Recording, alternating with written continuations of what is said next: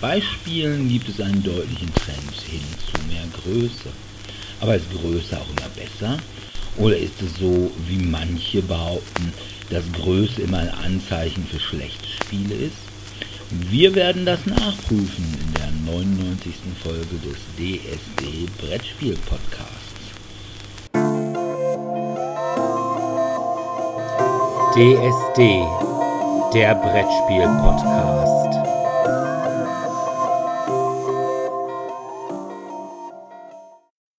Ja, hallo erstmal und willkommen zur 99. Folge von DSD, dem Brettspiel Podcast. Ja, wir sind eine Woche zu spät, was daran lag, dass ich krank war. Ich bin zwar immer noch krank, aber ich bin komplett unter Antibiose und man muss sagen, keine Macht den Drogen ist kein Satz, den ich unterschreiben würde. Also Antibiotika, hey, hey, super. Wenn viel, viel hilft, dann ist mehr immer besser, ne? Ja, genau, keine Frage. Also ich wäre auch dafür, ich würde das Zeug fressen wie smart. Naja, wir haben heute als Thema ein Wunschthema von Dominik. ist größer besser? Und da können wir eigentlich jetzt schon die Antwort geben, ne? wie das äh, Mirja Bös ja schon seinerzeit sang. Ne? Das sind nicht 20 Zentimeter, nie im Leben, kleiner Peter. Also wir haben diese Folge eigentlich nur da zu, dass ich irgendwie unangebrachte Witze machen kann. Naja, schauen wir mal. Vielleicht kriegen wir sogar noch was Brettspielmäßiges hin. Ah, aber, das wird schwierig. Aber zunächst kommen wir natürlich wie immer zu den Medien. Und hier muss ich gestehen, ich bin ein Opfer. Ich bin so ein Opfer. Ich habe nämlich geguckt Marvels Hitmonkey. Und okay, wer, das erste Wort, nämlich Marvels, gehört hat, der weiß, wo ich es geguckt habe und wo ich jetzt auch streame. Ich habe mir also jetzt dann doch mal Disney Plus zugelegt. All hail the great master of Disney. Oh, ja, oh, genau. All, all hail the house of the mouse.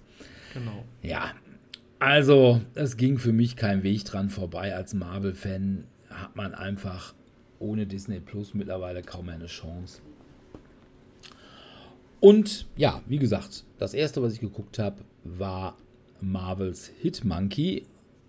Aber es ist natürlich nicht das letzte, was ich geguckt werde, weil du hast da mittlerweile eine dermaßen Auswahl von Sachen, die du jetzt alle mal weggucken musst.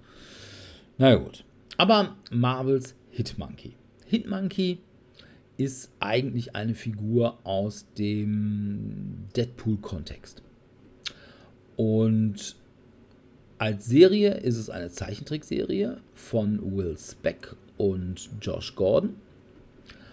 Und es geht halt um im Wesentlichen Hitmonkey. Hitmonkey ist ein Affe.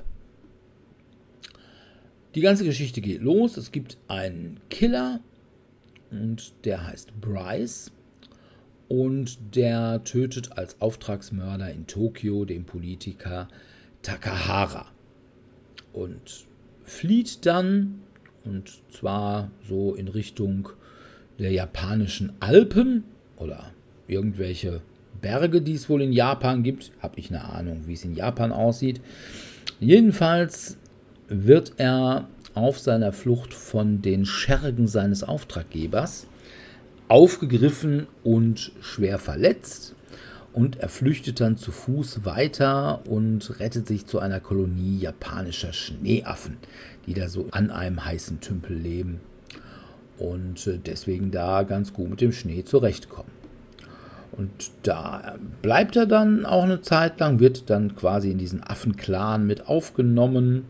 Aber die Schergen geben natürlich nicht auf, äh, die suchen ihn weiter und finden ihn dann auch, töten ihn und töten mit ihm den ganzen Affenclan. Den ganzen Affenclan? Nein!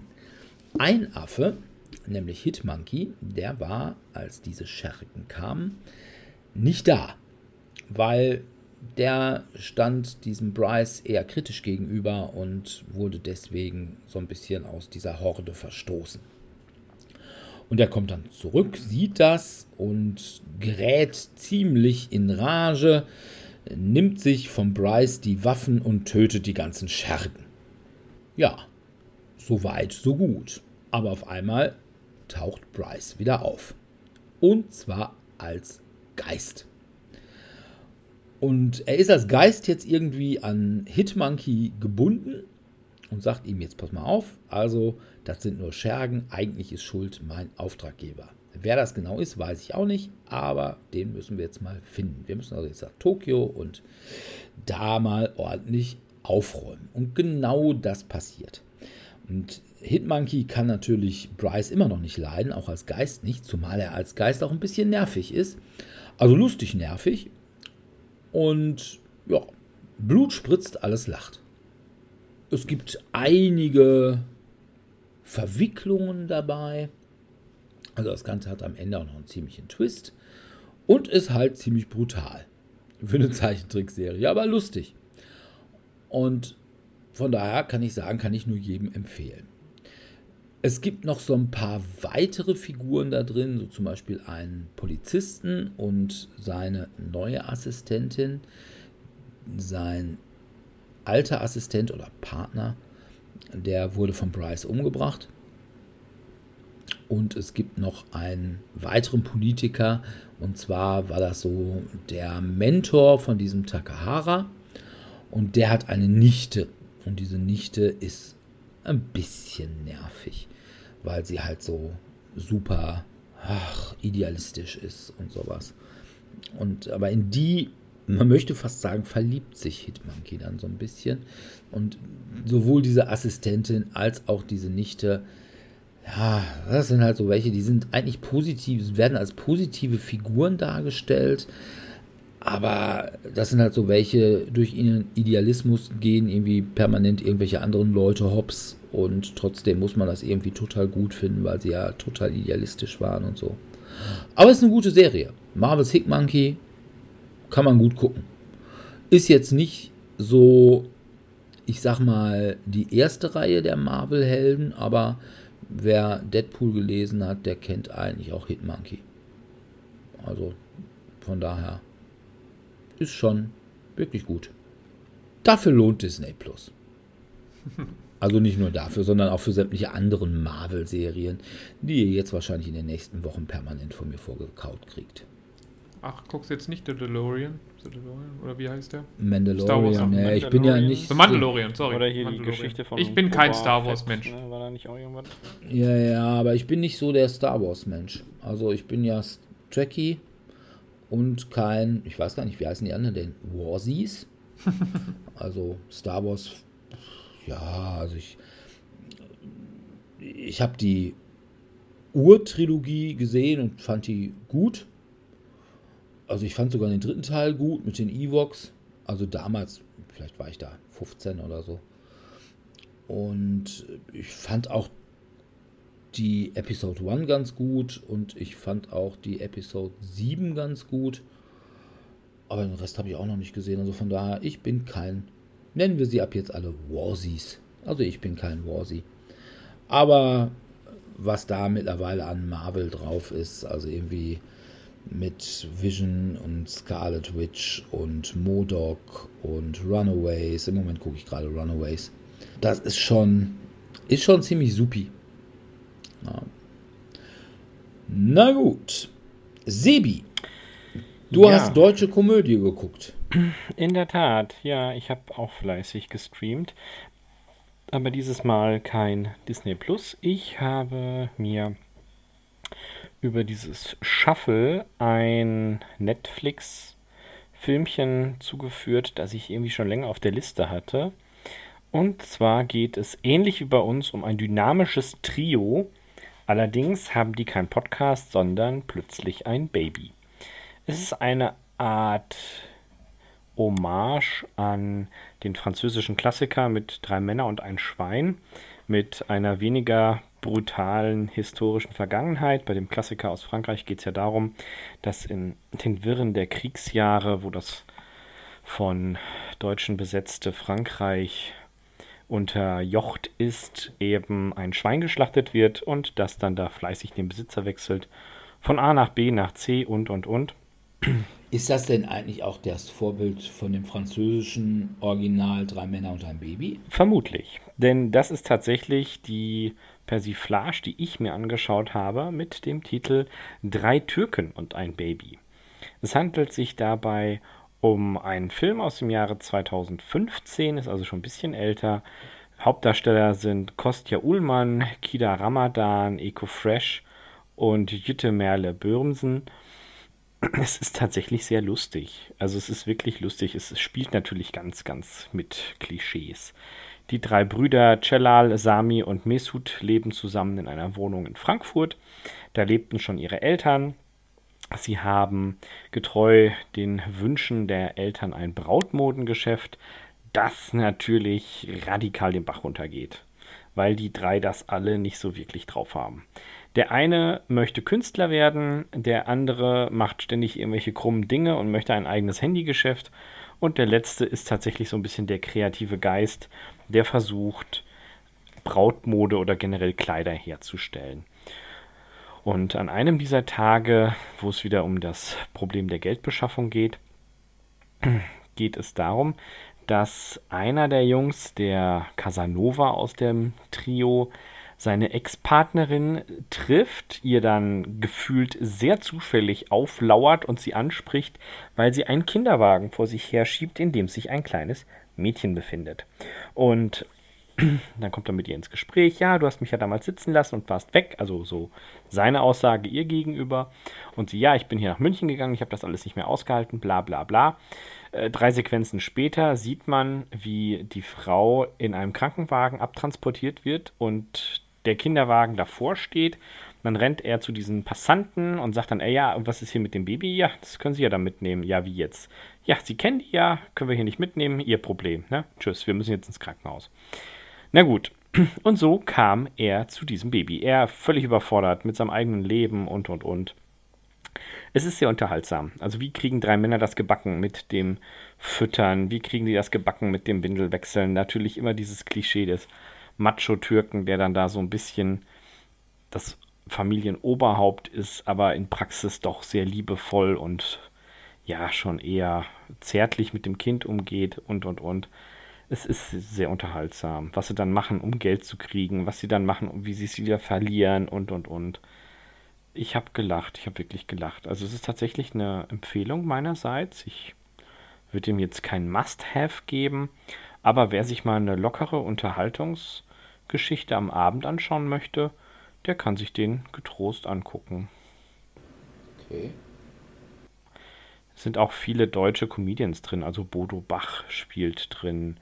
Ähm, Christopher Maria Herbst hat einen Gastauftritt. Julia Turnau, Alexander Beil, ähm, Alex Stein, äh, Axel Stein, meine ich, hat, einen Gastauftritt. Also es sind einige deutsche Comedians mit drin. Mhm.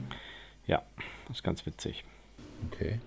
Ja, ich fand dieses Original, dieses französische Original, drei Männer und ein Baby, was, weiß ich gar nicht, Ende der 80er, glaube ich, oder Anfang der 90er oder so rauskam, äh, den fand ich damals ganz unterhaltsam eigentlich. Mhm. Also ich bin ja eigentlich nicht so der Romcom-Typ, aber das fand ich schon irgendwie, ja, wie soll ich sagen, erträglich. Also, ja, also von daher, ja, fand ich mehr. Und ich fand eigentlich auch diese, ah, wie hieß denn dieser eine Film nochmal, auch mit diesem Türken-Thema? Ähm, Türkisch für Anfänger? Mhm, ja. Oh, das fand ich eigentlich auch ganz gut. Ja, es war aber auch eine Serie, beziehungsweise gab es. Ach so, ja, Serie, stimmt, genau. Ein Filmchen, ja. je nachdem. Ja. Ja, und ich finde sogar Fuck You Goethe erträglich. Ja. Also, gibt Schlimmeres als ja deutsche Comedy. Das stimmt, das stimmt, ja. Zum Beispiel deutsche Mystery. Ich sag mal Dark. Boah, was ist das schlecht. Aber ganz andere Story. Ja, das wohl wahr. Aber bei Dark. ich ja, habe eher dunkel. Domi hab nicht Dominik, du will das ja eigentlich voll in meinem Genre, ne? Genau. Schlechte Horrorfilme. ah, nicht unbedingt schlechte, aber Horrorfilme Horror. jedenfalls. Ja, ich habe wieder einen Slasher geguckt, wieder eine weitere Neuauflage von einem uralt Slasher. Ich glaube, es ist inzwischen der neunte Film in der Reihe, nämlich The Texas Chainsaw Massacre. Mhm. Und ja, worum geht es in The Texas Chainsaw Massacre von 2022? Fast 50 Jahre nachdem Leatherface halt das erste Mal da rumgeschlachtet hat, kommen so ein paar Hipster, ja, Unternehmer in die Stadt Harlow und wollen die Stadt zu so einer Hipsterstadt. Also so eine, inzwischen eine Geisterstadt eigentlich, wohnt keiner mehr dort. Und sie wollen da so eine Hipsterstadt draus machen. Also haben dann eine Bank dafür überzeugt, dass man da eine Auktion mit abhalten könnte. Und haben dann so einen Bus mit irgendwelchen anderen Hipster-Leuten eingeladen. Und die sollen jetzt die ganzen alten Häuser da ersteigern und daraus aus diesem toten Kaff im Grunde genommen so eine gentrifizierte Hipster-Community machen mit, keine Ahnung, so Starbucks-Café-mäßig, Biolei, Läden und sonstigen. Ja, dabei finden sie dann heraus, dass die Stadt noch nicht ganz verlassen ist. In dem Waisenhaus lebt noch eine alte Dame, die behauptet, sie würde halt auch weiterhin das Recht dort zu leben, während sie eigentlich der Überzeugung sind, nee, wir haben das, haben alle Häuser dort hier gekauft. Das heißt, du musst raus. Und sie lebt eben mit dem letzten Waisen, den sie da irgendwo dann noch äh, verpflegen muss, der eigentlich auch schon groß erwachsen ist, lebt sie dort zusammen. Ja, nachdem dann die Polizei gerufen wird, damit sie das Haus verlassen muss, stirbt die alte Dame auf dem Weg aus der Stadt.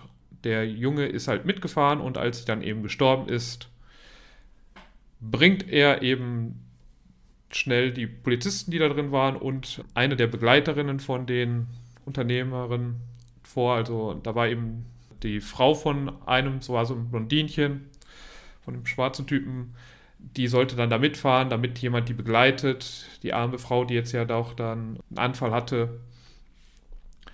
Aber die wird dann halt eben auch mit umgebracht und dann zieht eben der Junge oder wie auch was auch immer das dann ist, also der Erwachsene, zieht dann die Haut von der alten Dame ab und setzt sie sich aufs Gesicht und geht dann wieder zurück nach Harlow, um dort alle möglichen Leute abzuschlachten.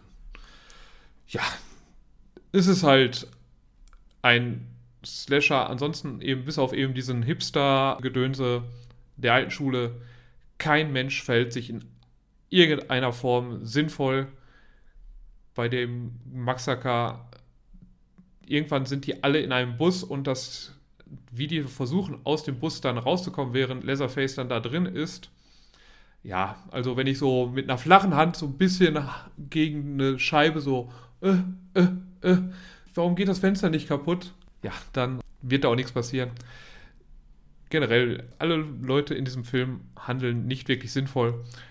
Aber ich glaube, der Film ist sich dem auch bewusst. Genau. Und generell ist der Film sich, glaube ich, dort dessen bewusst von daher finde ich ihn nicht so schlimm, wie ich letztens Scream gefunden habe. Also bei Scream fand ich, der versucht weiterhin intelligent zu sein, ist es aber eigentlich dann doch in vielen Stellen nicht.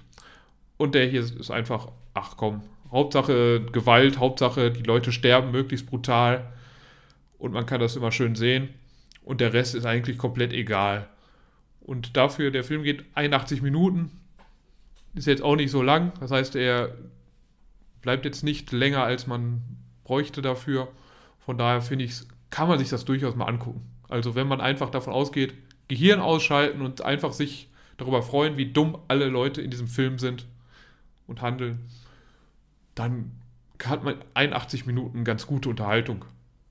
Man darf halt nicht in Anspruch haben bei diesem Film, dass irgendwas sinnvoll ist. okay. Ich gebe ja tatsächlich zu, weißt du, diese ganzen Slasher, die sind ja sowieso nicht deins eigentlich, ne? Ja, erstens nicht meins. Ich habe sie auch alle nicht gesehen. Also ich habe weder das Original von Freitag dem 13. gesehen, noch habe ich das Original von Halloween gesehen, noch habe ich das Original von Texas Chainsaw Massacre gesehen. Aber das sind ja auch irgendwie so Sachen, weißt du, die musst du nicht gesehen haben, um zu wissen, worum es geht. Es geht, ja. Ja, und irgendwie die ikonische Figur daraus, die kennst du sowieso. Also äh, Freddy, Jason und Leatherface. Und ja. Und von, äh, Michael Myers, ne? ach, Michael Myers von Halloween, genau. Und äh, von was ist denn jetzt nochmal Jason? Ist das nicht von. Ach, Mist, mir fällt es gerade nicht ein. Aus, der ist aus Freitag der Freitag 13. Freitag der 13. Das ja, andere war Nightmare on Elm Street. Das war Ja. mit Freddy, genau. So. Und von daher habe ich auch nicht das Bedürfnis, jetzt die, die ganzen Remakes zu gucken. Irgendwie, was weiß ich, Freddy gegen Jason, äh, haben sie auch, das ist ja fast wie Alien gegen Predator. Und jetzt irgendwie, ja, wie gesagt, diese ganzen Teenage-Screen-Slash-Movies ist nicht meine Art von Horror. Gebe ich durchaus zu. Ja, aber von daher, meins wird es auch nicht sein. Ich, wo, wo lief es? Netflix? Oder? Das lief Netflix, ja. Habe ich im Moment auch auf Eis gelegt, du, weil ich bin ja jetzt bei Disney Plus, ne? Oh. Und ist günstiger, Man ne? kann ja nicht mal alles hier gleichzeitig Nee, es ist, ne? glaube ich, sogar ein Und- bisschen teurer. Obwohl, glaube ich, kostet genau das gleiche. Aber beides irgendwie so. Das eine ist 7,99, das eine 7,50 im Monat oder so. Aber jedenfalls, wir bei House of Mouse sind einfach was Besseres. Und- All hail. Genau. Na gut. Ich habe noch Comic geguckt. Und zwar hatte ich gelesen Sir Edward Grey, Witchfinder Omnibus Volume 2. Volume 1 habe ich, glaube ich, hier schon mal vorgestellt. Und jetzt hat man auch den Rest der Witchfinder Comics als Omnibus rausgebracht. Den habe ich mir auch gleich als gebundene Ausgabe besorgt. Und was soll ich sagen? Er ist sogar noch besser als Volume 1, meines Erachtens. Die Edward Grey-Geschichten spielen alle im Mignola-Verse, also quasi die Welt, die äh, Mike Mignola mit Hellboy und den ganzen anderen Geschichten, BPRD, Lobster Johnson und so geschaffen hat und spielt allerdings, ja, ich sag mal, 50 Jahre vor Hellboy. Also Ende des 19. Jahrhunderts. Sir Edward Grey ist mittlerweile ja zum, wie soll man das sagen, Hauptparanormalen Ermittler der Queen, also Queen Victorias, ernannt worden und darum gehen die ja, drei Story Arcs. Da ist noch eine vierte kurze Story, die hat aber auch nur so ein paar Seiten, also lasse ich jetzt erstmal außen vor. Und äh, ja, die Story ist von Mike Mignola und Chris Robertson. Zeichnungen von Ben Stanbick, Disraeli und Christopher Mitten. Es ist nicht ganz so flächig wie Hellboy, also schon so ein bisschen detaillierter. Also finde ich sehr gut gezeichnet. In dem Band sind drei größere Abenteuer. Alle spielen in London, weshalb ich es schon ein bisschen besser finde. Also im ersten Band war ja eine sehr lange Story, die im, ich sag mal in Anführungsstrichen, Wilden Westen spielt. Was ich schon auch okay fand, aber eigentlich ist mir ja so dieses viktorianische London immer so ein bisschen Herzensanliegen und dass jetzt alle Stories da spielen, das finde ich schon ziemlich gut. Und äh, einmal geht es um Vampire mit einem Bekannten aus Hellboy. Und zwar aus einer Hellboy-Geschichte, wo dann auch der Geist von Edward Grey wieder auftaucht. Das ist der Zyklus City of Dead. Dann ist in The Gates of Heaven, da geht es um einen verrückten Wissenschaftler. Das Ganze ist sogar so ein bisschen steampunkig angehaucht. Es gibt da auch so einen Charakter, der so ein bisschen Captain Nemo-mäßig drauf ist, obwohl er eigentlich auch nur so ein, also es ist halt ein indischer Soldat in der äh, englischen Armee. Und in Reign of Darkness geht es darum, dass Edward Grey halt anfängt mit der Untersuchung der Morde des bekanntesten Londoner Serienmörders, nämlich Jack the Ripper. Und ja, super. Also das, was ich am traurigsten an diesem Band finde, ist, dass ich jetzt sehr, sehr lange warten muss, bis es ein Witchfinder Omnibus Volume 3 gibt, weil einfach die Geschichten, die mittlerweile für Witchfinder geschrieben worden sind, alle weg sind. Also die sind jetzt mittlerweile alle in diesem Omnibus.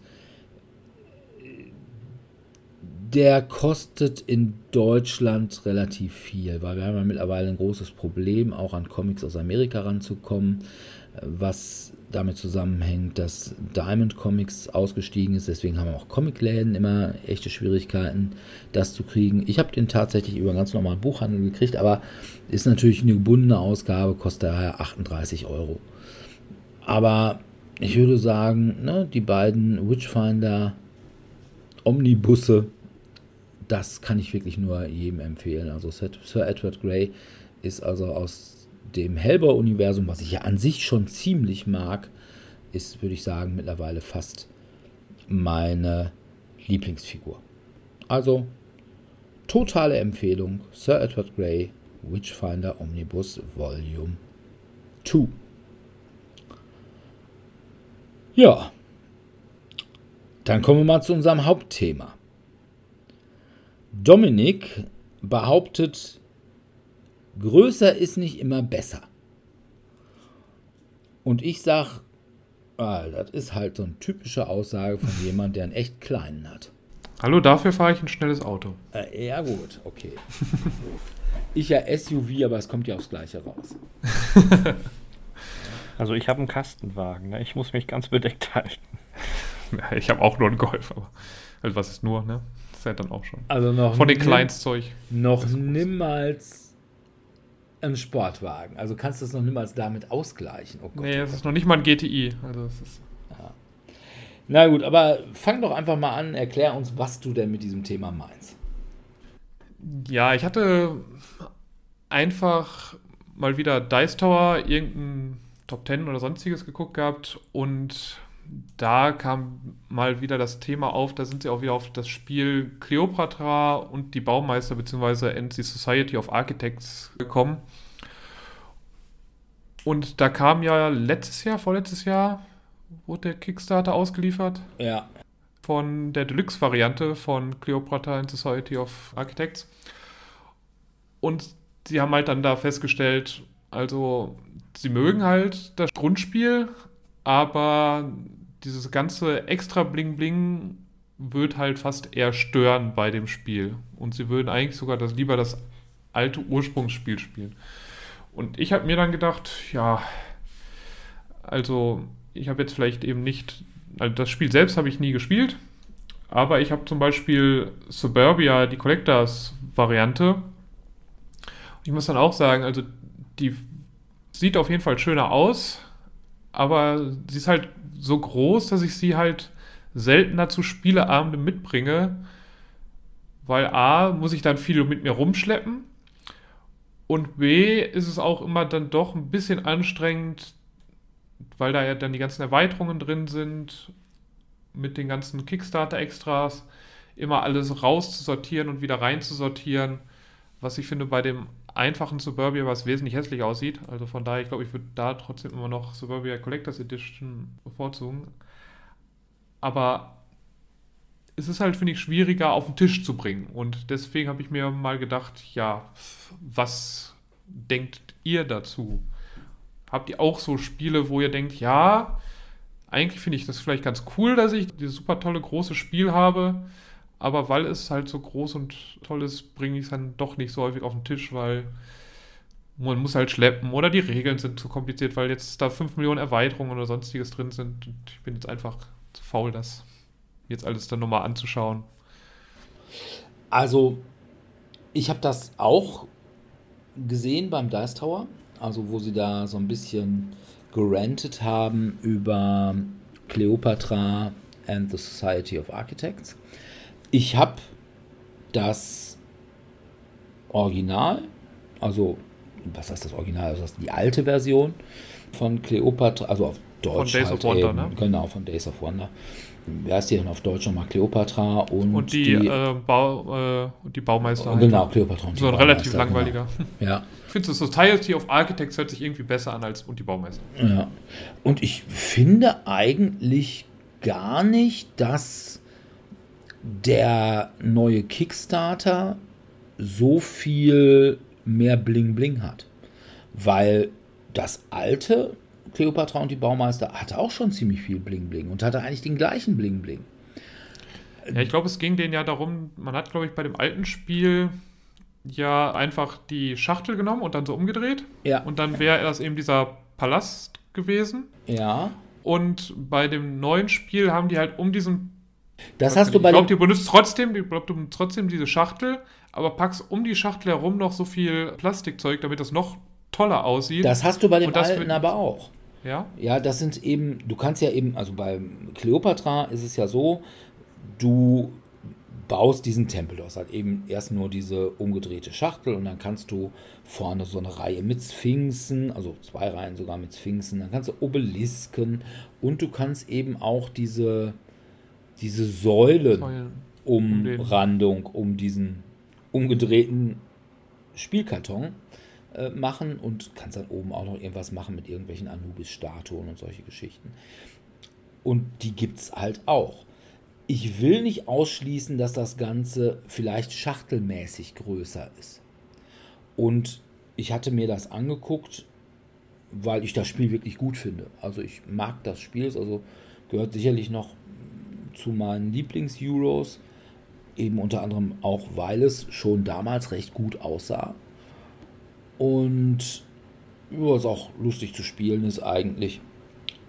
Und ich hatte mir das angeguckt und muss schon sagen, natürlich, das ist schon einfach von der äh, Qualität dieser Sphinxen und diesen Obelisken und allen, das ist schon alles so ein Stück weit schöner.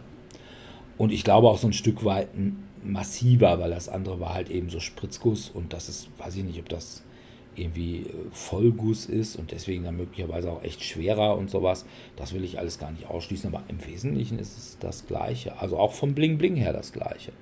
Okay. Nur eben Bling Ich habe Bling. beides halt nicht gespielt. Von Ja, ich weiß gar nicht, wann Cleopatra rausgekommen ist. 2008, 2009, 2010 würde ich jetzt Glaub mal so schätzen. Glaube, früher sogar. Ich glaube, sogar. Aber ne, 2006. ah, sogar 2006. Also, ja. Ne? Also es ist im Prinzip das gleiche, nur halt eben 15 Jahre moderner. Also auch was die, ich, es sind ja keine Miniaturen in dem Sinne, aber was die Plastikteile angeht. Also da würde ich sagen, naja. Aber was du gerade gesagt hast, das ist ein valider Punkt. Also dieses Geschlirpse, wie ich es mal nennen möchte. Also das Problem habe ich schon auch bei manchen Sachen. Also was weiß ich, mein erster Kickstarter war Conan. Und Conan hatte halt eben, ist ein ganz hervorragendes Spiel. Muss ich ehrlich sagen. Also äh, eine super äh, Mechanik da drin, die auch wirklich neu und innovativ war für so ein Miniaturenspiel. Und ich habe es auch gerne gespielt. Ich spiele es auch nach wie vor gerne noch. Aber du musst dir ja zweimal überlegen, nimmst du jetzt diese, das ist ja, also das alte FFG Kindersarg-Format, aber zweimal.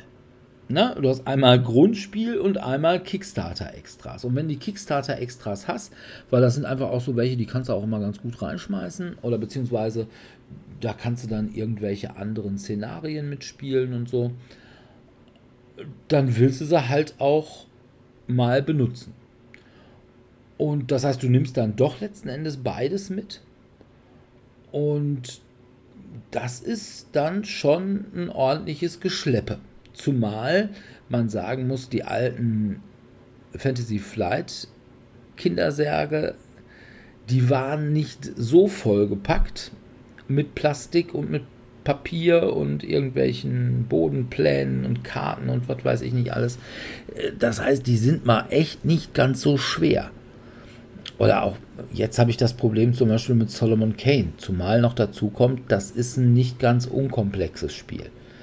Also, das heißt, wenn ich das. Beides fort. Ja, aber das ist jetzt nicht komplex durch, dadurch, dass es so groß ist. Es ist einfach an sich komplex durch die Mechanik. Und ne, da möchte man halt schon vorher genau wissen, wenn ich mir die Arbeit mache und das Ding hier aus dem zweiten Stock runterschleppe und nachher wieder hochschleppe, äh, dann möchte ich eigentlich auch wissen, dass ich es gespielt kriege. Ja. ja. Also von daher, da gebe ich dir so ein bisschen recht, aber trotzdem würde ich da immer sagen, größer ist im Zweifel immer besser. Warum soll es schlechter sein? Also, ich, also ich finde halt, ich bringe halt Spiele, die ich, also kleinere Spiele bringe ich halt häufiger mit und ich schaffe es dann auch häufiger, die zu spielen und ich habe nicht unbedingt weniger Spaß, wenn ich kleinere Spiele.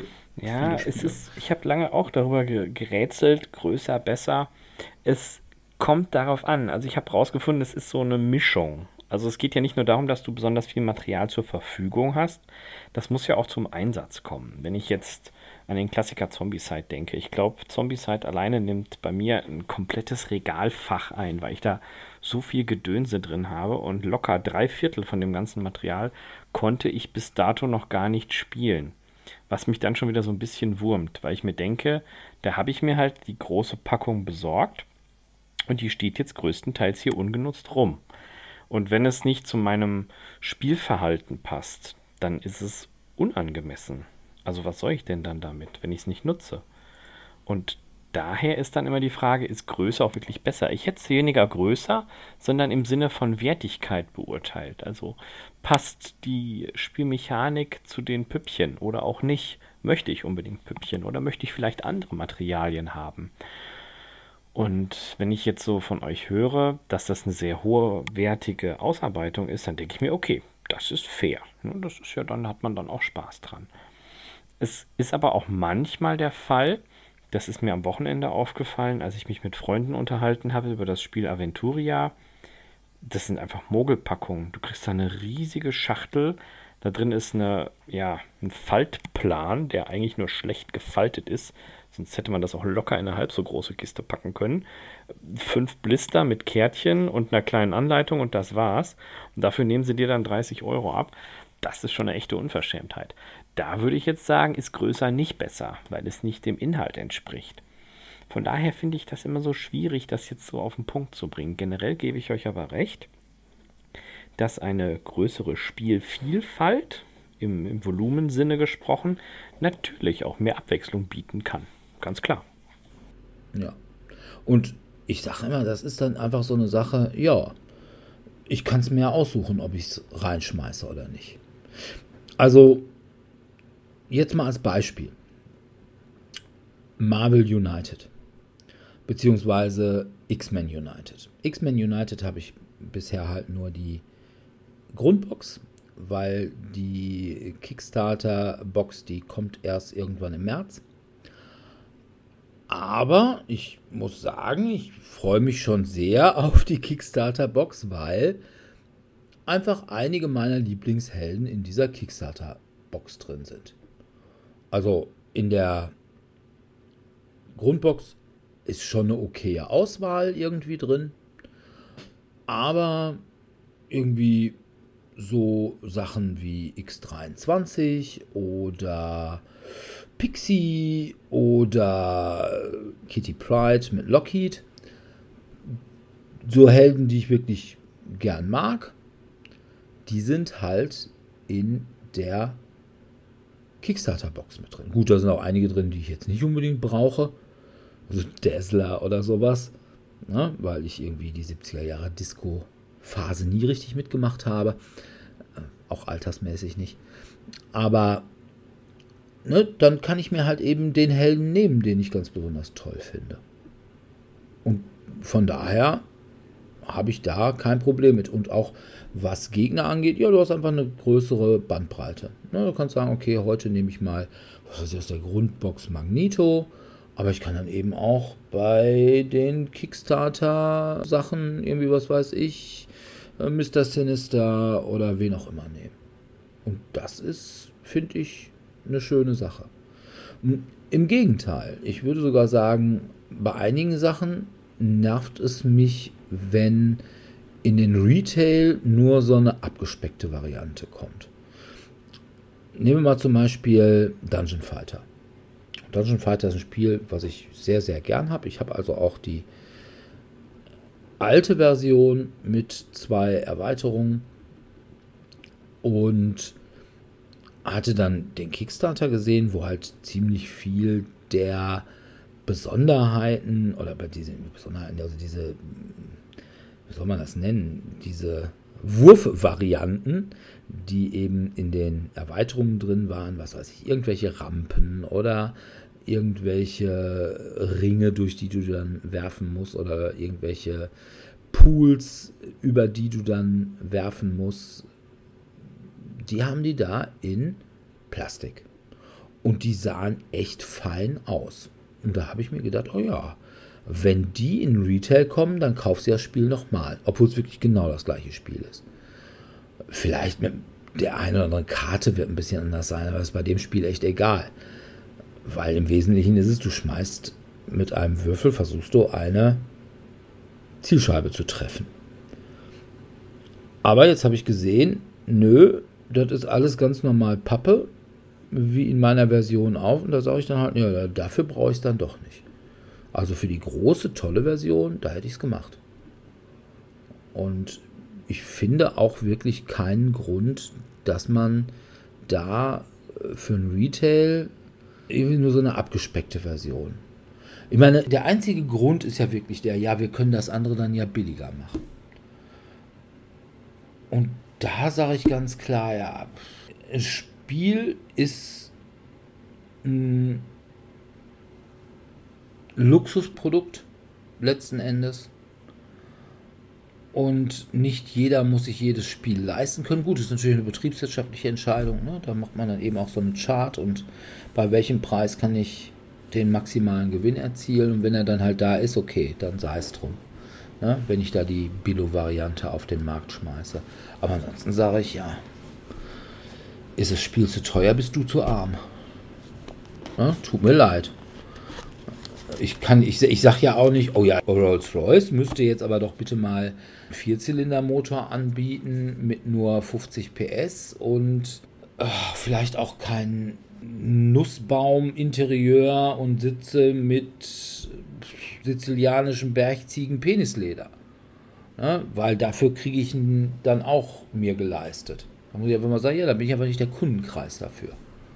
Man kann aber mal sagen, ja, dann seid ihr halt nicht der Kundenkreis.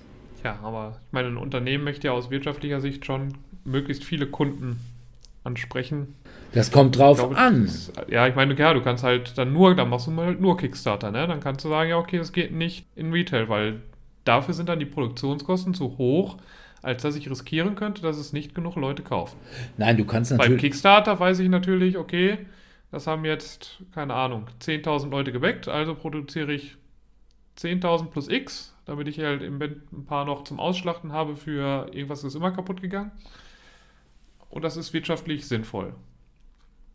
Ja. Aber wenn ich jetzt sage, ja, ich möchte das in alle möglichen Läden reinbekommen, dann muss ich nochmal, keine Ahnung, nochmal mindestens 5000 oder sowas produzieren, wenn nicht sogar mehr. Und die bekomme ich dann nicht an, also die davon verkaufen sich dann vielleicht nur 1000 dann hat sich das nicht so wirklich gelohnt. Weil dann, ich muss die 4000 müssen ja trotzdem irgendwie. Na gut, das ist dann sein. immer eine Frage auch der Marge, ne? Also ich sag mal so, wenn ich, sag mal, Rolls-Royce, ne, kommt offensichtlich nicht ganz gut damit klar, dass sie im Jahr, was weiß ich, keine Ahnung, 1000 Autos verkaufen. Fantasiezahl jetzt. Ne, und nicht wie VW eine Million. Ja, weil wenn halt dann eben die Marge beim Rolls-Royce eben zehnmal höher ist als beim Golf, dann. Ich glaube, mit zehnmal bist du sogar fast noch. ich, wie gesagt, ich weiß es nicht, ne? aber da ist natürlich ist ja die Frage. Ne? Ich kann sagen, okay, ich, ich ziele auf ein extrem hohes Preissegment verkaufe weniger, habe aber eine höhere Marge. Oder ich sage, ich gehe in den Billo-Bereich. Ne? Jeder soll sich mal ein Spiel leisten können. Hab dafür dann aber auch eine relativ geringe Marge. Muss es dann aber eben über die Verkaufszahlen machen. Das ist halt eine betriebswirtschaftliche Entscheidung, die ich irgendwo treffen muss. Oder vielleicht auch eine Entscheidung dessen, was will ich. Ne? Will ich gute Spiele machen, die gut aussehen und die spielerisch wertvoll sind, oder will ich halt Billo-Spiele machen? Ja? Mit Holzklötzchen. Das ist ja, aber nur weil es Holzklötzchen sind, aber da sind wir ja wieder in meinem alten Thema. Das muss ja nicht immer dann heißen, dass es ein schlechtes Spiel ist. Ich meine, ja, ja ich Doch. bin jetzt kein, kein großer. Also, das, was ich davon gehört habe, interessiert mich jetzt auch nicht wirklich. Also, mich schreckt mich auch einfach ab. Aber hier dieses ähm, Food Chain Magnet zum Beispiel, das sieht ja einfach kacke aus. Aber manche Leute finden das halt von den Mechaniken her so geil, dann ist es denen egal. Also, Hauptsache, das Spiel ist gut. Ja, ja, ja also das muss natürlich. ja dann kein Billo. Ja, äh, äh, ohne Frage. Es gibt Leute, die Spiele bevorzugen, die nicht besser aussehen als sie selbst. Ja. Na, also ganz Alea lebt davon. Aber was ich in der Beziehung viel bemerkenswerter finde, das ist teilweise diese, ja, diese Smugness von diesen Leuten. Ne? Die sehen, dass dann irgendwie ein Kickstarter am Gange ist. Nehmen wir jetzt zum Beispiel mal, weil es eigentlich auch wieder so ein echtes Beispiel dafür ist, äh, wie man es so richtig dick teuer und aufgeblasen und was weiß ich nicht macht. Marvel Zombies. Also man muss mal sagen, Simon ist im Prinzip in der Beziehung schon ein gewisses Maß Rolls-Royce. Ja, also ich glaube, Simon-Spiele unter ja, ich sag mal, dieser, dieser 90 Euro Cap, die jetzt wahrscheinlich auch ein bisschen hochgehen wird. Also wahrscheinlich werden die ganzen Geschichten jetzt irgendwie so bei 100 Euro rumliegen. Dann sagt er mir, ja, da wird nur Plastik verkauft. Ja, da muss das ja ein schlechtes Spiel sein. Also das, das, sehe ich eben nicht so. Also klar, das der ist, Preis das ist, doch ein Indikator. Aber das, das ist einfach die, die, Masse. Du sagtest ja gerade auch schon, es kommt einfach darauf an, was das für eine Erwartungshaltung. Ich meine, wir haben uns ja schon häufiger genug darüber ausgelassen, dass wir manche Entscheidungen zur Jury des Spiel des Jahres oder andere Jurorenentscheidungen null nachvollziehen können. Und ich glaube, das ist bei der Boxwahl auch manchmal so. Also bis heute weiß ich ja, dass Uwe Rosenberg immer noch behauptet oder die, die Theorie hat, wenn er damals Bonanza in einer anderen Verpackungsvariante published hätte, hätte er vielleicht den Spielepreis abgeräumt. Und das kann man jetzt so sehen, ja oder nein. Also beispielsweise bei Dominion, das ja tatsächlich den Preis abgeräumt hat, obwohl das ist ein dusseliges Kartenspiel, das hätte man auch anders machen können. Da sind wir wieder bei der Erwartungshaltung. Dass man dann eben sagt, für ein Spiel, das eben für alle da ist, das familientauglich ist, da ist es einfach so eine Art Einheitsboxgröße, die da gegeben sein muss. Und für alle ja, anderen glaube, halt nicht. Ne? Ja, ich glaube, da ist, also das ist auch so eine Sache wenn die Leute dann irgendwie sagen, die schütten dann in ihrer, in ihrer Kiste, hier alles Luft, alles Luft, alles Luft. Ja, natürlich ist da Luft. Und äh, da ist deswegen Luft, weil sie halt diese Standardboxgröße nehmen. Und diese Standardboxgröße, ich sag mal, große Box, also so diese, was ist die, 40 mal 40 Zentimeter und 10 Zentimeter hoch, sag ich mal. So. Diese Zug um Zug und keine Ahnung. Genau, so diese, diese Boxgröße. Das ist eine Standardboxgröße. Erstmal muss man sagen, Standardboxen gibt es wahrscheinlich billiger als irgendwelche Sondergrößen. Zweitens, man kann Standardboxen im Laden gut ins Regal stellen. Na, das ist dann eine einheitliche Front, das sieht gut aus. Man kann sie im Übrigen auch schön bei sich zu Hause ins Regal stellen. Außer man hat das Problem und sagt, ne, ich habe ja schon 300 Spiele, wo soll ich jetzt noch eins hin tun? Ja, aber es ist doch nur wirklich ein Luxusproblem. Und dafür muss doch dann der Hersteller nicht sagen, ich äh, will aber ein gewisses Maß an, ja, ich sag mal, Regalpräsenz auch haben, um das Spiel auch in den Markt zu bringen. Denn Regalpräsenz ist schon wichtig. Ein Regal. Ja, es hat auch noch einen Vorteil, dass man ja auch eventuell Erweiterungen noch mit reinpacken könnte hinterher. Ja, sowas auch. Oder Sleeven, ne? Also wenn man solche Sachen noch macht. Ja, aber eben die großen Ketten und Kaufhäuser und so, die wollen halt eben diese Standardgrößen haben, äh, weil die die so in ihre Läden bringen können. Und wenn du dann irgendwie zum Beispiel so irgendwie so der ansonsten ja von mir durchaus sehr geschätzte Friedemann Friede, der macht ja wirklich für jedes Spiel irgendwie eine eigene Boxgröße. Und es gibt ja diese, ich sag mal, diese Boxgrößen von zum Beispiel Finstere Flure und äh, Fiese Freunde, Fette Feten, die so flach, lang, also so, also ich weiß nicht, in den 70er und 80er Jahren hatten Spiele so dieses Format und das verwendet er weiter und das macht mich schon wahnsinnig, weil man die nicht vernünftig irgendwie ins Regal kriegt. Und ja, natürlich macht man die dann, lässt man Luft rein, weil Luft kostet nichts. Ja? Und auch wenn ich, ja, ich könnte die Schachtel flacher machen, aber das Sonderformat für diese Schachtel kostet mich was. Und es kostet mich auch was in der Präsenz im Regal im Laden. Und warum sollte ich es also machen? Nur weil du sagst, oh, ich kriege das 301. Spiel nicht rein. Ja, äh, komm, dann lass mich durchgehen. Ich finde locker 10 Spiele, die wir rausschmeißen können. Alle, wo Alea draufsteht und nicht gleichzeitig Las Vegas. Oder wenn man es ein bisschen objektiver machen möchte, welches Spiel hast du in den letzten zwei Jahren gespielt? Diese 10 nicht, gut, dann wirst du sie wahrscheinlich auch in den nächsten zwei Jahren nicht spielen. Natürlich, also sehe ich, sehe ich genauso. Ja. Nicht voll bei. Aber zurück, um zum Dings, also zu diesem größer Thema nochmal zu kommen.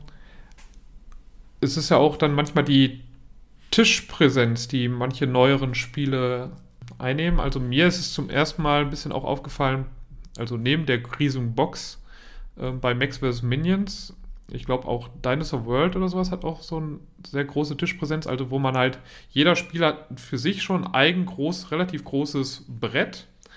Dann ist was in der Mitte, was relativ groß ist. Da drumherum müssen dann Karten, Spielmaterial und sonst was. Nicht jeder hat jetzt so einen Riesenspieltisch für sich zu Hause. Ne? Wenn man dann da vier Leute drumherum parken möchte mit jeweils ihren eigenen Brettern, ist das manchmal auch schon schwierig. Also ich finde gar nicht, dass dann die Spiele schlechter werden müssen. Also die Spiele können ja trotzdem super sein und können ja sogar noch mehr Spaß bringen, weil es einfach so toll produziert ist. Aber ich bringe es halt so selten auf den Tisch, weil, ja, ich habe jetzt gerade den, den großen Tisch nicht. Ja, und dann kann, kommt Dirk wieder. Das ist ein Luxusproblem, wenn du dir keinen großen Tisch leisten kannst. Ist nicht dein Spiel. Ist, ist nicht dein Spiel, genau. Dann bist du nicht Zielgruppe. Nein, aber ja, ja, klar. Äh, wir hatten neulich das Problem, wir haben, ich war bei Christian und wir haben Bloodborne gespielt. Und Bloodborne ist halt auch so ein Fall, wo du na, relativ viel auf dem Tisch hast. Äh, Solomon Kane ist noch schlimmer. Also Solomon Kane ist noch ausufernder. Und ganz fürchterlich ist, wenn du nicht weißt, in welche Richtung geht es jetzt. Ne? Also wo du jetzt gar nicht weißt, wo sollen wir das Ganze jetzt hinlegen, wie groß wird das Ganze noch. Aber ja, ich, wir haben dann mit drei Tischen gespielt, beziehungsweise mit zwei Tischen und äh, der Küchenplatte. Und da haben wir dann einfach irgendwie Karten, die du eh irgendwie ziehst und dann bleiben die eine Zeit lang liegen und so. Hey, kann ich auch von hinter mir ziehen. Also das geht schon. Und ich finde tatsächlich, dass eine grandiose und dazu gehört eben auch große Tischpräsenz auch durchaus einen gewissen Einladungscharakter hat. Und es ist einfach ein gewisser Wow-Effekt. Ja, also wenn ich zum Beispiel Death May Die spiele, das ist schon auch groß. Aber. Wenn da der große Kusulu dann auch noch rauskommt? Ja, gut, den habe ich ja gar nicht. Ach so, den hast du noch nicht mal. Den, den habe ich noch niemals. Aber auch schon der normal große, große Cthulhu oder der normal große, große King in Yellow, das macht schon was her. Und da sind sogar die Korthosenträger, die kommen dann und sagen, oh, guck mal. Ne? Dann rümpfen sie natürlich die Nase und sagen, hm, ich habe Miniaturen, gar keine Holzklötzchen, das kann ja nicht sein. Ja, und wo ich dann sage, ja, genau. Das ist wie die Leute, die sagen, ja, 8 cm reichen ja vollkommen. Da sage ich, ja, genau, ich weiß, dass du keine 20 hast. Aber, ne, das macht schon was her. Und ich glaube, wenn Leute, die jetzt nicht unbedingt Brettspieler sind, das auf dem Tisch sehen, die sagen schon, guck mal, ja, mach doch was her. Ist genauso, wenn Leute im Brettspielladen zum Beispiel Tabletops spielen, irgendwie so Warhammer. Ja, da machst du kein Warhammer-Spieler sein, aber du guckst da mal bei und denkst dir, boah, ja, macht was her. Ist genau wie eine große Eisenbahnanlage. Ich bin sicherlich kein äh, Modelleisenbahner. Kein Aber wenn, Sammler. da ein, äh, aber wenn da einer eine große Modelleisenbahnanlage hat, die gucke ich mir doch trotzdem mal an. Mhm. Ja, so ein ganzes Zimmer vollgestellt. Ja, hat. dann Mit, sage ich doch, boah, macht was Am her. besten noch so ein Durchbruch durch die Wand, damit da so einen schönen Tunnel noch. Ja? Und ich meine, machen wir uns nichts vor. Hier, wie heißt es da in Hamburg? Wunderland? Ja, das ist schon Ja. beeindruckend. Das ist schon eine Sache und zwar auch für Leute, die keine Modelleisenbahner sind. Ja. Ja, die sagen dann schon, boah, ey, geil. Ja, und ich finde, dem Hobby kann es nur gut tun, wenn Leute das sehen und sagen, boah, geil. Ja, und da muss ich ehrlich sagen, wenn da irgendwie äh, ein Spiel ist, was aussieht wie eine Flipchart, oder beziehungsweise nicht wie eine Flipchart, sondern wie eine Excel-Tabelle, ja, da sagen die halt nicht, oh, wie geil. Sondern sagen die, ah, guck mal, habe ich heute Morgen auch gehabt. Ja, als Das brauche ich noch in meiner Abendgestaltung, meinst du? Ah, Ja, genau, als ich heute Morgen die Buchhaltung gemacht habe. Ja, möchte ich abends auch nochmal haben. Eine Sache, wo man natürlich auch drüber über dieses ist größer besser oder beziehungsweise über diesen Drang zur Größe reden muss, ist natürlich Kickstarter. Ja, also über Größe verkaufst du Kickstarter. Und teilweise hast du ja mittlerweile sogar Preismodelle, wo ich sagen würde, Freunde der Nacht, ich kann euch verstehen, aber irgendwo fühle ich mich dann auch langsam so ein bisschen verarscht. Ich will mal als Beispiel nennen. Marvel Zombies. Marvel Zombies war ein Spiel, was, als es angekündigt wurde, mich absolut nicht interessiert hat, obwohl es Marvel war. Weil diesen Story Arc Marvel Zombies fand ich irgendwie, was, das war so eine Zeit, als irgendwie jeder und seine Mutter irgendwas mit äh, Zombies gemacht hat. Und da meinte Marvel dann eben auch, oh, wir müssen jetzt auch mal Zombies ra- rausbringen. Ne, und dann haben die eben so ein, so ein Special Arc gemacht mit Marvel Zombies, genauso wie Marvel Noir oder solche Sachen. Die also eigentlich nicht wirklich ins Marvel-Universum gehören. Und deswegen habe ich gesagt, naja, interessiert mich nicht.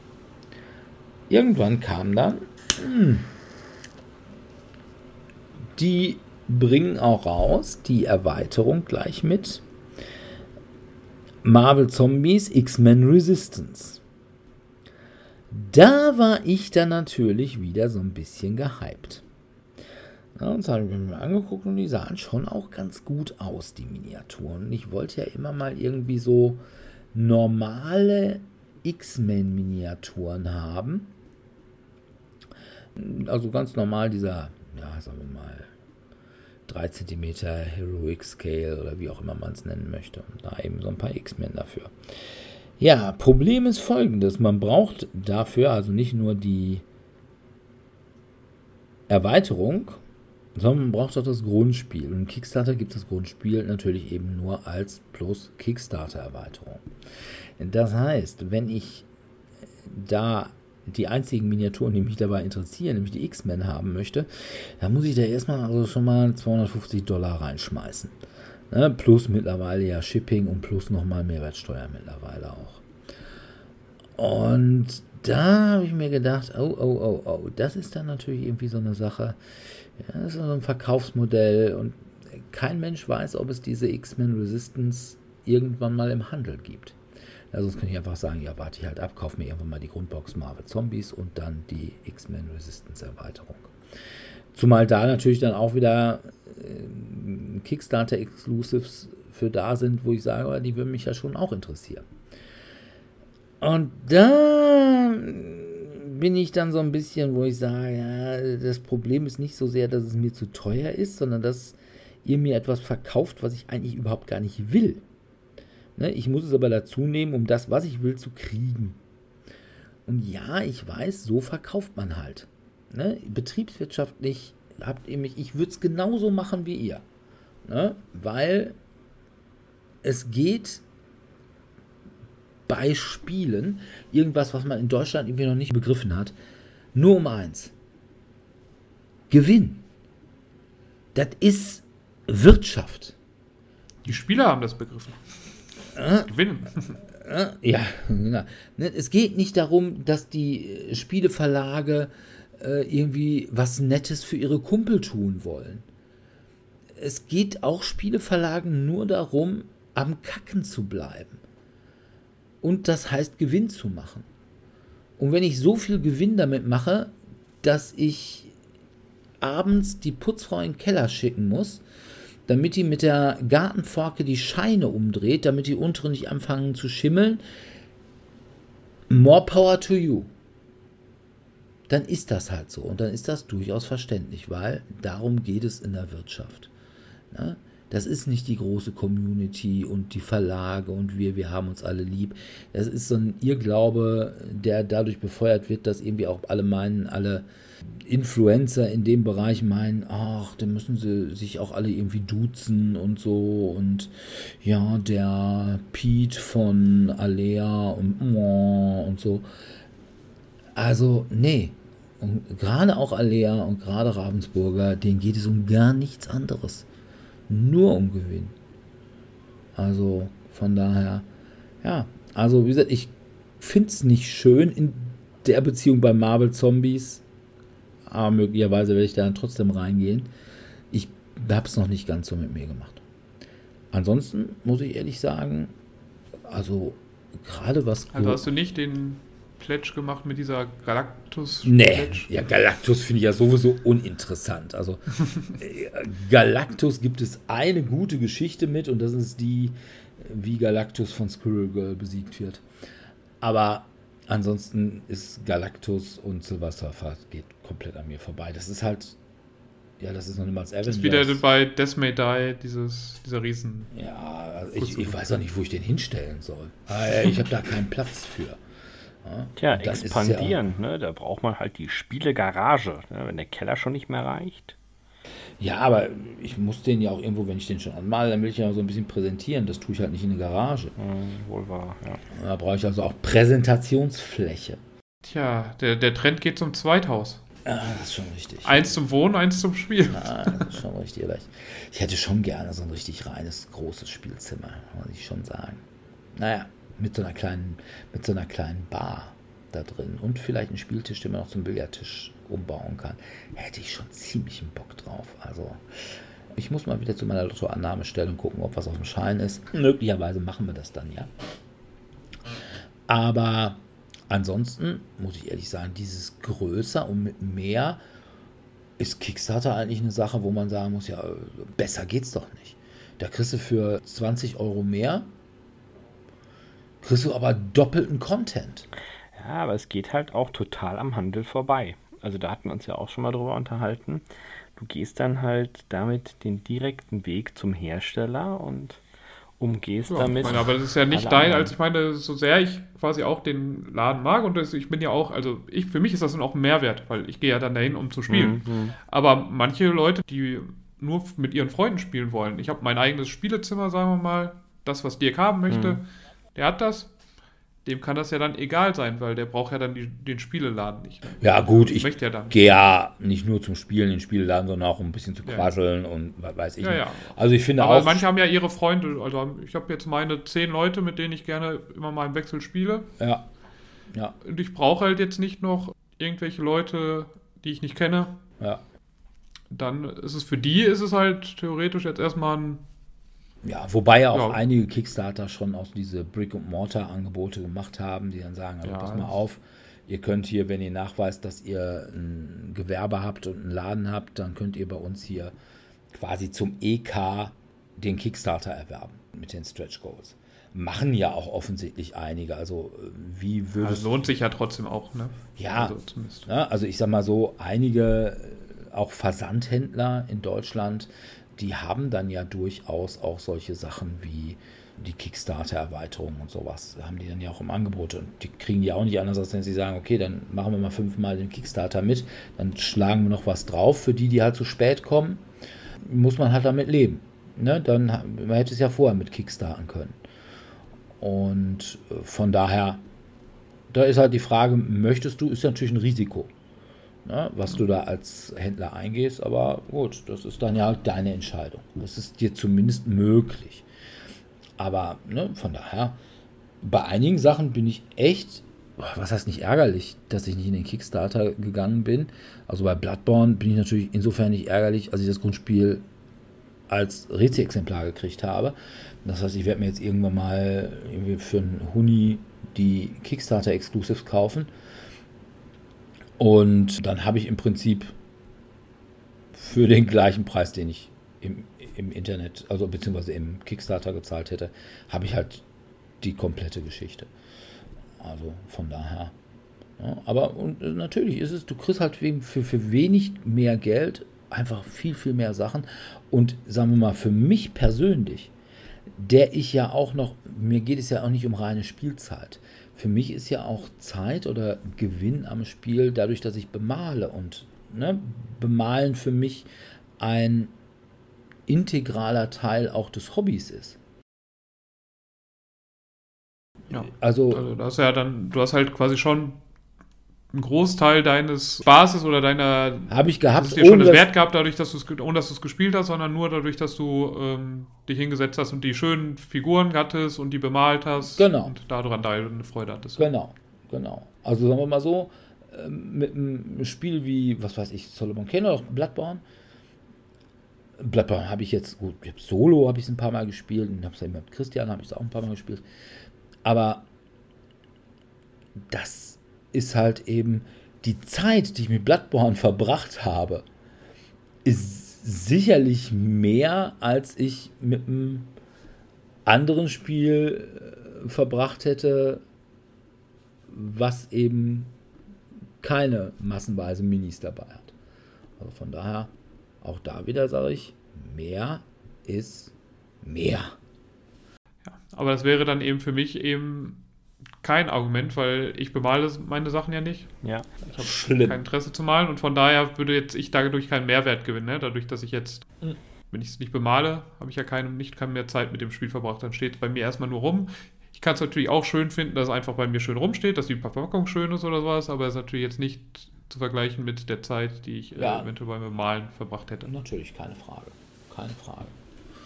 Ja, also. Und es ist natürlich auch über diese Geschichte kannst du natürlich eben verkaufen. Dadurch, dass du eben einen Hype generierst, und zwar über Kickstarter verkaufen, was eben für den Publisher viel interessanter ist als über ein Retail. Da kommt halt eben nur ein Bruchteil beim Publisher an, wenn es über ein Retail geht, während beim äh, Kickstarter die komplette Marge eben reingeht.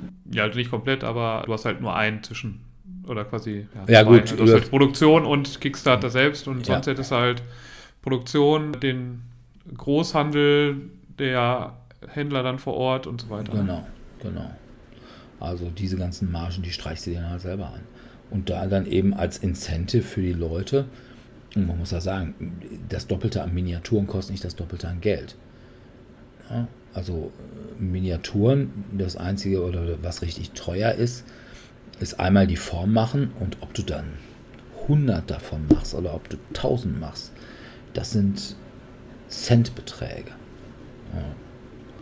Also da kostet dann wirklich eine Miniatur einen Cent oder sowas. Also der Chinese ist ja recht preisgünstig. Ja, ja, aber dann ist, ist ja auch dann der Grund, weswegen dann doch einige Kickstarter dann doch hinterher noch im Verkauf landen, weil. Ja, läuft ja dann. Ja, so kriege ich halt auch normal, genau. ne? Also ich habe halt viel Geld schon durch meine Kickstarter-Leute bekommen. Die haben auch den Hype genommen schon geschaffen. Und jetzt verdiene ich halt weniger pro Stück an den Sachen, die dann in den Retail gehen, aber dadurch erreicht es nochmal eine ganz andere Masse einfach. Ne? Ja. Also weil es gibt eben die Kickstarter-Community, ist auch nicht klein, aber es gibt halt auch viele Leute, die einfach nur auch ich laufe gerade durch den, durch den Laden und äh, also wenn sie es dann schaffen, eben in Müller, in Meiersche oder sowas oder reinzukommen, ne, wo jetzt auch noch mehr Publikum ist oder eben auch in die kleinen Läden, die jetzt vielleicht auch dann, da gibt es ja auch ein paar Leute, die nur dort sind, die aber trotzdem kein Interesse an diesem ganzen Online-Zeug haben. Ne? Ja, ja, ja. ja aber die, oder die einfach immer sagen, okay, pass mal auf, ich, Mutter hat gefragt, was willst du zu Weihnachten? Ne? Und dann sage ich mir, oh ja, irgendwie ein großes Spiel und so, welches nehme ich denn? Ja, nehme ich halt doch das. Ja, ist jetzt nicht irgendwas, wo ich gesagt hätte, okay, da war ich auf Kickstarter so angefixt, dass ich es unbedingt haben musste, aber wenn es denn da kommt, mit du frierst. Ja, oder man kriegt sogar mal irgendwie sogar für günstig Geld, hier wie ich jetzt mit Munchkin Dungeon, was ja auch ein Kickstarter war, was die jetzt irgendwie relativ billig rausschmeißen, ja, dann nehme ich doch mit. Also von daher. Und wie gesagt, auch da, ne, dass die es dann so machen und sagen, okay, dann holen wir nochmal eine abgespeckte Version, da können wir nochmal ein bisschen Geld mitmachen. Denn wie bei Spielen gilt ja auch immer in der Wirtschaft, mehr ist immer mehr, gerade beim Gewinn. Ja. Habt da sonst noch irgendetwas dazu zu sagen? Ich glaube, also bei mir war es jetzt eben Größe der Verpackung, dass ich sie nicht mit mir rumschleppen möchte immer. Dann eben Größe Tischpräsenz. Ja, und dann ist eben halt, was nicht ganz eben zur Größe passt, ist eben Regelkomplexität. Ne? Das heißt, manchmal so ein Root oder Fury of Dracula wo einfach die Regeln dann doch ein bisschen komplexer sind. Oder bei dir waren es, ich glaube, Solomon Kane ja. wäre jetzt auch nicht so ja. Ja, einfach gewesen. Genau. Ja, und dann oh, nehme ich das jetzt mit. Da muss ich mir die Regeln nochmal anschauen. Habe ich jetzt Lust darauf oder mich nochmal eine Stunde hinzusetzen und mir die Regeln vorher anzuschauen? Ich meine, ja, man kann auch Regeln vor Ort nochmal, wir gehen durch die komplette Anleitung, aber da hat ja auch dann nicht jeder Lust immer drauf. Naja, das ist schon richtig. Wobei ich sagen muss, also die Regeln werden ja nicht durch die Größe unbedingt komplexer. Da sagst du, okay, ich mache ein komplexes Spiel. Es gibt halt Spiele, die sind komplexer. Willst du ein Spiel, was wenig komplex ist, musst du Exploding Kitten spielen. Ne, das ist ausgesprochen unkomplex. Aber ja, das ist schon so. Ja. Wie gesagt, und aber da kommt dann halt bei mir dann häufig dann eben auch so, ach, jetzt kommt das kleine Kartenspiel oder das kleine Roll oder Flip and Ride da kann ich die Regeln in- und auswendig und habe dann auch damit eine Stunde Spaß. Ja, ohne Frage, keine Frage. Also ich, ich sage ja auch nicht, dass kleine Spiele schlecht sind. Ja. Ne, ich habe eine Menge kleiner Spiele. Und ich habe eine Menge kleiner Spiele, die ich sehr mag. Ne? Also, und die ich ganz häufig spiele. Also nehmen wir mal irgendwie sowas wirklich, sowas Banales wie Sag's mir, also ein Partyspiel, ne? Das ist ja relativ. Das bräuchte jetzt keine Miniaturen. Ne, das bräuchte keine Miniaturen. Obwohl. Ja, von jedem Star, wenn du jetzt hier die. wenn du jetzt hier diese Filmvariante nimmst und dann muss jeder, wird für jeder Film als Miniatur dargestellt. Ja, da wird aber die Pantomim-Version relativ ein einfach. So, ne? äh, welche, Der muss, muss nur raussuchen, welche, welche Figur genau, war das. Ja, bitte, Alfred Hitchcock, hier. Ja, obwohl ich da natürlich, ich, die Miniaturen hätte ich schon gerne. Die Alfred Hitchcock-Miniatur. Ne, überhaupt. Dann so alle so. möglichen. Auch Hans-Dietrich Genscher und sowas alles. Also ja, wäre schon nicht das Schlechteste. Ah, Benjamin also wie gesagt, ich, ne? das kann ich dir mal mitbringen. Es gibt schon auch äh, kleine Spiele, die wirklich gut sind und die ich wirklich sehr, sehr, sehr gerne mag. Aber richtig bei richtig, wenn ich jetzt sage, ich will jetzt richtig einen Kracher spielen, dann will ich auch so richtig, dann will ich auch einen richtigen Kracher haben. Und da ist mir einfach, die Größe ist mir sogar egal. Da sage ich dann eher, das Gewicht ist entscheidend. Ja. Ne? ja. Also, ja. Ich wenn so, ich, ja, ich zwei Kindersärge, die nur halb voll sind und die du luftig und leicht irgendwie in deiner Ikea-Tüte über die Schulter schmeißt, yo, was soll's. Ja? Dem Auto ist es egal, wie voll der Kofferraum ist. Aber wenn das dann eben nicht nur luftleerer Raum ist, sondern auch noch pickepacke voll, am besten noch mit Karten, Papier und Miniaturen. Wobei Miniaturen dagegen ja noch vergleichsweise leicht sind. Aber insbesondere hier so Boden, also diese Pappbodenkacheln und sowas, wo du dann denkst, oh Gott, ne, an jedem Arm 10 Kilo. Also, da ist dann schon ganz faszinierend bei The Edge Dawnfall Version 1.6, da geben sie jetzt auch gleich irgendwie an als erstes, boah, ne, das Spiel wiegt 9 Kilo. Und dann ich gesagt, ja genau, Kilopreis.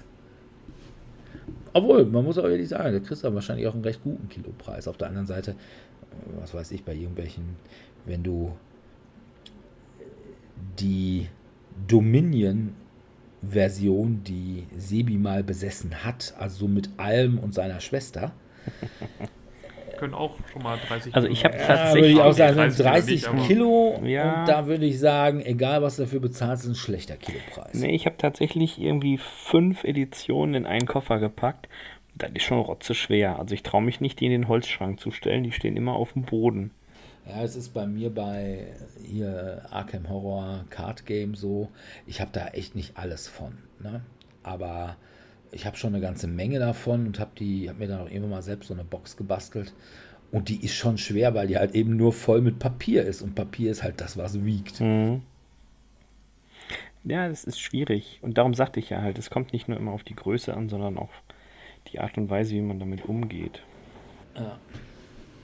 Na gut. Okay, dann glaube ich, sind wir soweit fertig. Wir können an dieser Stelle zusammenfassen, die Leute, die sagen, oh, größer ist aber nicht besser, sind die Leute, die einen kleinen haben. Ist halt immer so. Ja, dann bedanken wir uns bei unseren Zuhörern wie immer fürs Zuhören. Das nächste Mal haben wir unsere hundertste Folge. Yay! Uh, dreistellig. Und was wir dann machen, das wird eine große Überraschung und tatsächlich, so ehrlich sind wir, nicht nur für euch, sondern bisher auch noch für uns.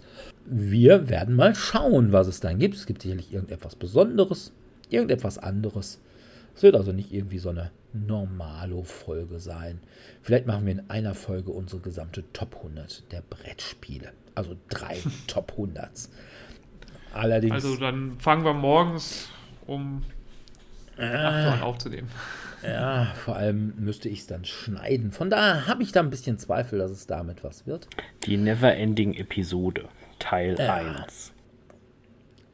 Ansonsten, Damit füllen wir dann die nächsten 100. ja, ansonsten, wenn ihr mit uns spielen wollt, dann könnt ihr das im Moment noch nur mittwochs im Discord von Tellurian und dann meistens über einen Tabletop-Simulator. Einfach mal im Tellurian anrufen und fragen, wie kommen wir in diesen Discord rein. Oder wenn jetzt ab, wann war es, glaube ich, irgendwie Anfang März, Mitte März? Ja, also Anfang März kommt ja die nächste Lockerungsstufe, da dürfen Diskotheken und sowas wieder geöffnet sein auch. Und ab Ende März, also soll ja, Mitte, Ende März soll ja dann theoretisch alles Ja. Größere fallen. Also, äh, ne, wir wissen, im März ist Corona dann vorbei. Ne, dann kriegt das auch keiner mehr. Und äh, von daher gehe ich dann auch mal vorsichtig davon aus, dass es dann wieder Spieleabende im Tellurien geben wird, nämlich immer Mittwochs und Donnerstags im Wechsel. So es so bleibt wie vor der Pandemie. Und vielleicht gibt es dann ja auch mal wieder jeden ersten Dienstag im Monat oder sowas im Cabaret Kö in Dortmund-Hörde. Das werden wir dann sehen. Wir würden uns freuen, wenn ihr uns bei Facebook liked oder auf unserer Webseite, wenn ihr uns Kommentare hinterlasst, wenn ihr uns vielleicht auch Fragen stellt, dann können wir mal wieder eine Fragenfolge machen. Wenn ihr uns bei Spotify, bei iTunes, bei wo immer ihr eure Podcasts bezieht, über welchen Podcatcher, äh, wenn ihr uns da auch liked oder das tut, wo man an dieser Stelle dem Podcast seines Herzens seine Liebe zeigt. Ja, und ansonsten freuen wir uns, wenn wir euch wieder in zwei Wochen dabei haben. Und bis dahin verbleiben wir mit einem freundlichen Tschüss. Ciao, ciao. Tschüss.